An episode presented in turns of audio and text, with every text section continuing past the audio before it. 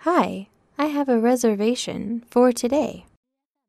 May I have your photo ID, please? Here you go. So you have a double room for three nights, right? Yes.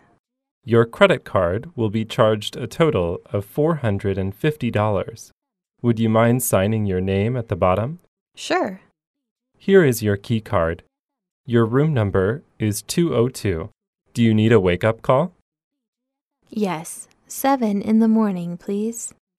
No problem. The elevator is on your right. Thank you.